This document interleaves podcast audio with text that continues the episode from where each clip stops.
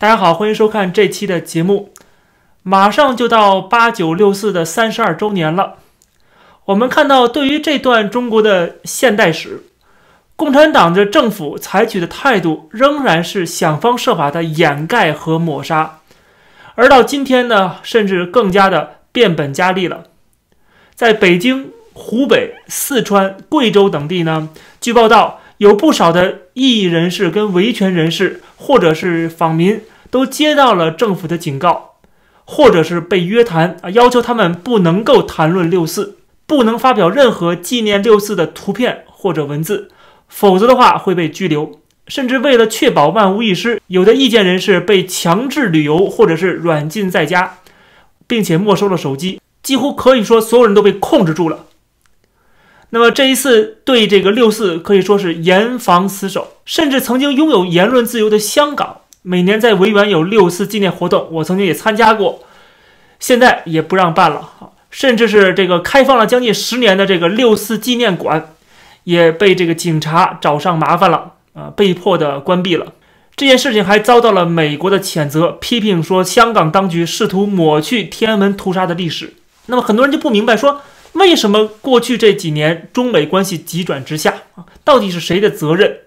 其实从中国对待六四态度上就可以看得出来，就是他们对自己曾经做过的事情，都想方设法的藏着掖着，不敢见阳光，不敢让人家知道，也不允许任何的人去悼念或者是拿出来讨论和分析。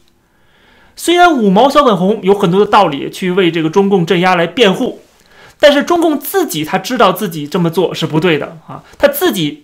就因为他知道自己不对，所以他不敢让人们知道六四这个事情。六四这个词也不允许在网络上出现，是个敏感词。你既然是啊，真的是镇压有理的话，你不可能说不想让人家知道啊。如果你真的那么有理的话，你既然那么有理，为什么还设置敏感词呢？对吧？所以说呢，他不敢直面自己历史。那么这样的国家根本不是他们所谓的。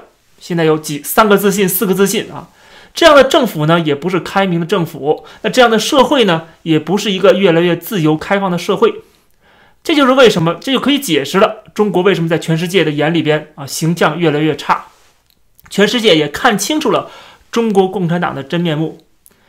什么真面目呢？那就是说，过去的改革开放啊，是个障眼法。它的目的并不是说让人民生活的更舒适、更自由，或者说更有尊严。而是完全为了这个党的生存和政权的稳定，不得已来改革开放的啊！他来通过改革开放来拯救共产党，然后壮大共产党。他要的是一种党国体制的强大啊，不管是在生产力上边还是在军事上边，而不是人民的富足。他们要打造的是一个富国强兵的军国主义国家。人民富裕起来了，这只不过是改革开放导致的一个副产品而已。西方的资本、西方的技术进来了，你自然会，当然会比过去、比封闭时代更加的富裕了。所以说，他对党和政府有利的话啊，那么可以对于某些人富裕起来了，睁一只眼闭一只眼。但是，一旦他这个发现了潜在的威胁了啊，有风险了，就会立刻出手啊，剥夺个人的财富，甚至是完全叫停改革开放。特别是当这个国家有难的时候，当这个党和政府觉得有政治需要的时候，那就是要到了割韭菜的时候了。所以说，养这些韭菜啊，这么多年干什么用呢？啊，把你们养富裕了，养肥了，不就是要在这种关键时刻让你们去当炮灰的吗？比方说，最近有一个炮灰啊，就是湖北的一个叫做湘大集团，他的负责人写了一封信，公开信，要把企业送给国家，这是怎么回事呢？写这封公开信的叫做张建行，他是湖北湘大农牧集团董事长张德武的女儿。那么，据他透露，他父亲董事长张德武被警方侦查了十九个月，专案组罗织了罪名，扣押了集团一点五四亿的生产资金，还拘捕了集团的总经理，拿员工的孩子威胁员工，并且对证据、对笔录造假。他女儿写这个信啊，并不是说要反党或者怎么样，他不是境外势力，他曾经在证监会工作过，后来在加州大学攻读经济学博士，他回来是为这个父亲来管理企业的。他儿子其实也是高材生，美国哥伦比亚大学的博士啊，据说还是湖北省最年轻的一个副教授。那张建豪在信公，那么张建豪在公开信里就说了，说中国民营企业家实在太苦太难了，我实在是不敢搞了，也坚持不下去了。我想这应该是他的肺腑之言。他说他父亲每天起早贪黑的工作，现在却遇到了这样的一个待遇啊，所以他请求说将整个湘大集团的全部资产无偿捐给政府。这家企业呢是中国民营五百强，主要是做农牧业的。那么导火索出现在什么时候呢？是二零一六年，当时集团旗下的一家公司因为债务纠纷，他的账户遭到了法院的冻结。然后由于这个冻结账户，导致很多人的生计受到了影响。那么这家公司的职工呢，就在襄阳的法院门口请愿啊，希望这个法院能够解冻公司的账户。而就是因为这件事情得罪了政府。得罪了法院，所以集团董事长张德武就成了要被收拾、要被维稳的对象了。所以后来就给他扣上了涉黑和冲击政府机关的帽子。那么可能是因为这件事情的分量还不够啊，不足以得给他判刑。法院甚至又开始重新对十七年前关于张德武的旧案重新提起了诉讼。正所谓欲加之罪，何患无辞？那么共产党想要对付谁，那总能找到理由了。别说二十年前了，就是。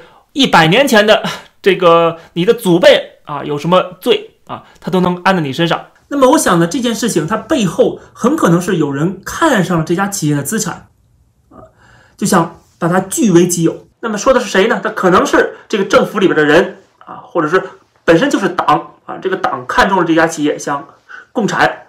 还有可能的就是说，就跟政府跟法院有关系的人。当然也不排除有一种可能，就是竞争对手想利用政府的公权力，然后搞垮这家企业，啊，就是把这个请愿这个事情添油加醋、上纲上线啊，说的是在造反，他们要造反，所以要把他们一网打尽。从这里边可以看得出来，就是共产党想要搞垮一家企业有多么简单，没有什么事儿是一个专案组搞不定的。当年薄熙来跟王立军在重庆啊对付那些民营企业家啊，就是这么对付的。以唱红打黑为这个口号啊，这个剥夺了多少民营企业家的资产，而且专案组对他们进行了这个从精神到肉体上面的折磨啊，这个虐待。所以我一直在讲，就是企业家，它是一个好听的词汇。那么它另外一种说法呢，就叫做资本家。而共产党的教义里边，资本家并不是一个什么正面的词汇啊。按照马列主义跟毛泽东思想。资本家那是应该被打倒和消灭的阶级敌人。习近平不是经常说吗？不忘初心，对吧？而且让大家去读《共产党宣言》，但是很多人就是不听啊，就是不愿意去读。如果你认真读了《共产党宣言》的话，你早就变卖资产移民国外了，对吧？你早就读的一身冷汗了啊！怎么可能会继续在中国经营，然后等着某天被共产党共产呢？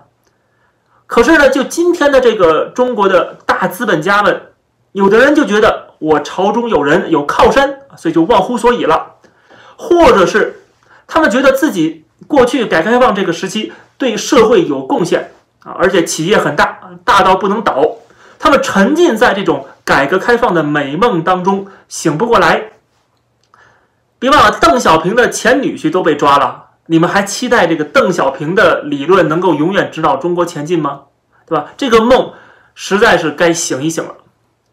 但是很多人，他们都是既得利益，享受到了改革开放的好处，甚至是在这个改革开放过程中长大成人的，所以他们觉得这种梦是可以永远做下去的。